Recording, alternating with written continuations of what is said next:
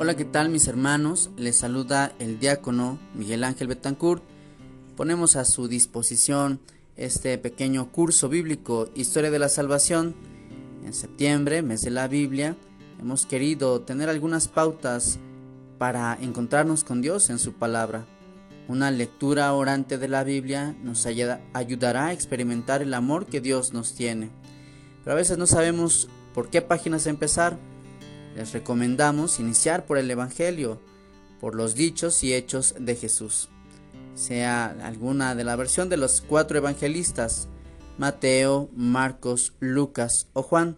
Nosotros hemos iniciado eh, un recorrido muy, muy superficial, muy breve, muy rápido del Antiguo Testamento. Podríamos ahondar muchísimo. Sin embargo, ello nos ha preparado para conocer cómo Dios ha actuado en la historia, salvando siempre al hombre. Esto solo ha sido a manera de, de, comprensión, pero para un encuentro con Dios será mucho mejor iniciar por el Nuevo Testamento. Solo para hacer un encuadre y contextualizar, si es la primera vez que escuchas este curso, los capítulos anteriores hemos hablado del Antiguo Testamento, de cómo Dios creó todo lo que existe, poniendo al hombre al centro de la creación. Hombre y mujer los creó, ellos pecaron por su libertad, no quisieron continuar en el plan de Dios tras una tentación, pero en Génesis 3.15 el Señor les prometió salvación. De la descendencia de la mujer habría quien pisara la cabeza a la serpiente. Se refiere a Jesús.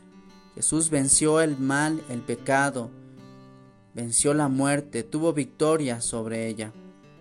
Entonces, Jesús ya será el Salvador en la, en la plenitud de los tiempos, quien redimirá al género humano. No obstante, para ello, para el misterio de la encarnación y que el Hijo del Hombre se hiciera persona, hombre, Dios quiso preparar a un pueblo para manifestarse en él. Dios eligió a Abraham, quien confió y fue un padre de la fe. Después sus hijos formaron poco a poco este pueblo, Isaac, Jacob, sus doce hijos fueron las doce tribus de Israel que llegaron a Egipto en búsqueda de pan y luego fueron esclavos 430 años. Dios eligió a Moisés y liberó a su pueblo pasando por el Mar Rojo. En el desierto, mientras caminaban, allá en el monte Sinaí, Dios dio sus mandamientos, la ley del Señor, para que caminaran en rectitud. Y así llegaron a una tierra prometida, Jericó, la cual conquistaron, y Josué, siendo el líder, pudo, acompañado de la comunidad, entrar a esta tierra prometida. Después vinieron los jueces, hombres, caudillos, mujeres también, que recordaban esta alianza porque fácilmente a veces el pueblo se distanciaba de, de Dios y de su ley.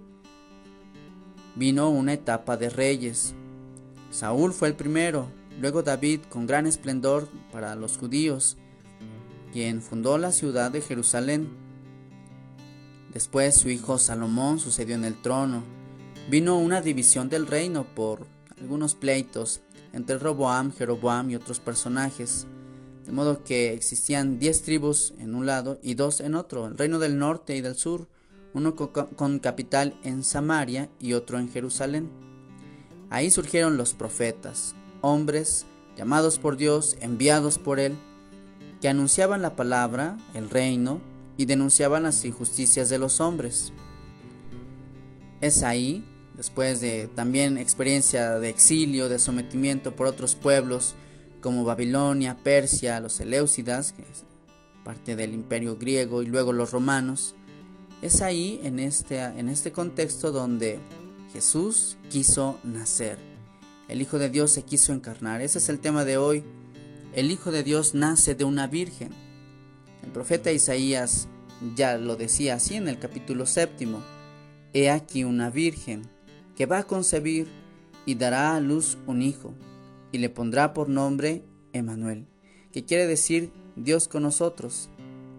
De modo que, queridos hermanos, los profetas anunciaban la venida del Salvador y muchos esperaban ya la venida de este Mesías, pero muchos de distintas maneras. Algunos, por ejemplo, creían que sería un caudillo, un revolucionario, más en el tinte político, social, que vendría a librarlos del dominio extranjero. Otros, tal vez menos numerosos, grupos más pequeños, esperaban un enviado de Dios que viniera a librarlos de los pecados. Eran los humildes, los deseosos de un nuevo mundo de paz y de amor. Entre ellos se encontraba María, en un pueblo llamado Nazaret. Ella era obediente, llena del amor de Dios y recibió por parte de el ángel Gabriel este anuncio, esta invitación, esta misión de ser la madre de Dios. Yo les invitaría a tomar su Sagrada Escritura y respecto a la encarnación y la infancia de Jesús, sobre todo son los evangelistas Lucas y Mateo quienes nos reportan y nos cuentan un poco más del nacimiento de Jesús. Además, los otros evangelios siempre nos ayudarán, puesto que nos reportan los dichos y hechos de Jesús. Pero si queremos sobre queremos profundizar, leer, encontrarnos con Dios siendo niño, encarnado, este verbo eterno que se hace hombre, que se encarna, que habita entre nosotros, sería el Evangelio de Lucas y el de Mateo en sus primeros capítulos. Pues María recibió este anuncio de Gabriel, del ángel Gabriel. Alégrate, la llena de gracia, la altamente favorecido, bienaventurada. Estos adjetivos, estas palabras a María, si bien le turban en el corazón, le hacen experimentar que se encuentra frente a un proyecto divino a quien responde con un sí generoso. Hágase en mí como has dicho. Y así el Hijo del Hombre quiso encarnarse en el seno de María, siendo virgen. José piensa dejarla en silencio cuando se entera, pero este hombre justo también recibe en sueños esta revelación de Dios para ser parte de un proyecto. Queridos hermanos, Dios Todopoderoso se hizo hombre que en San Pablo y la teología paulina se llama kenosis, un abajamiento. Siendo Dios, se hizo hombre tan frágil, tan pequeño. ¿Y para qué vino a este mundo? Para compartir nuestra naturaleza y después llevarnos con Él al cielo. Para que nosotros gocemos de la divinidad, para enseñarnos el camino de la felicidad. Para eso se encarnó, para salvarnos, para hablarnos, para estar con nosotros. Lamentablemente, como dice el Evangelio también de San Juan, habitó entre nosotros, pero no, no todos los suyos lo recibieron.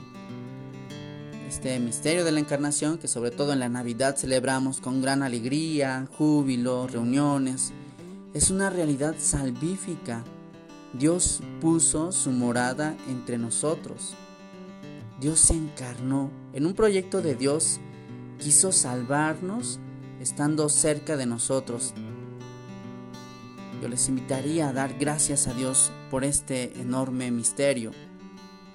La buena noticia del nacimiento vino primero sobre los pobres, los humildes, sobre unos pastores.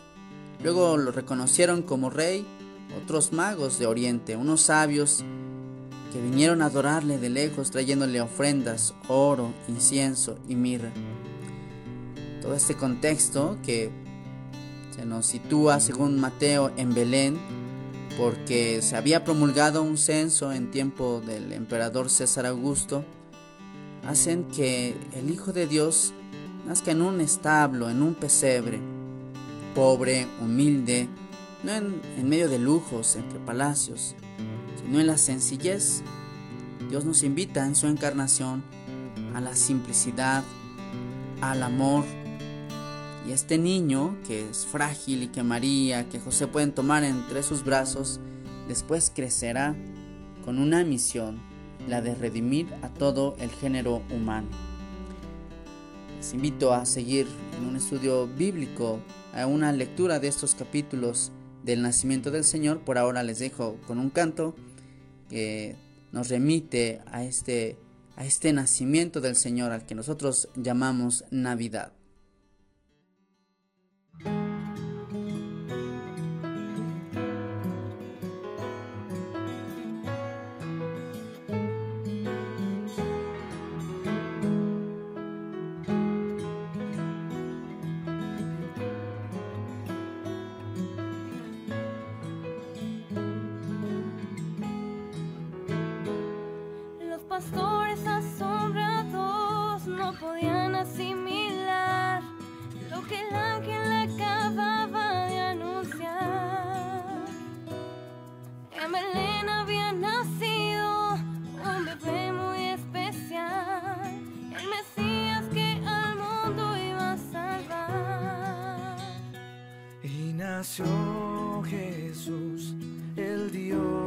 De amor, gloria a Dios en las alturas. Y nació Jesús, el Dios de amor, Él es príncipe de paz.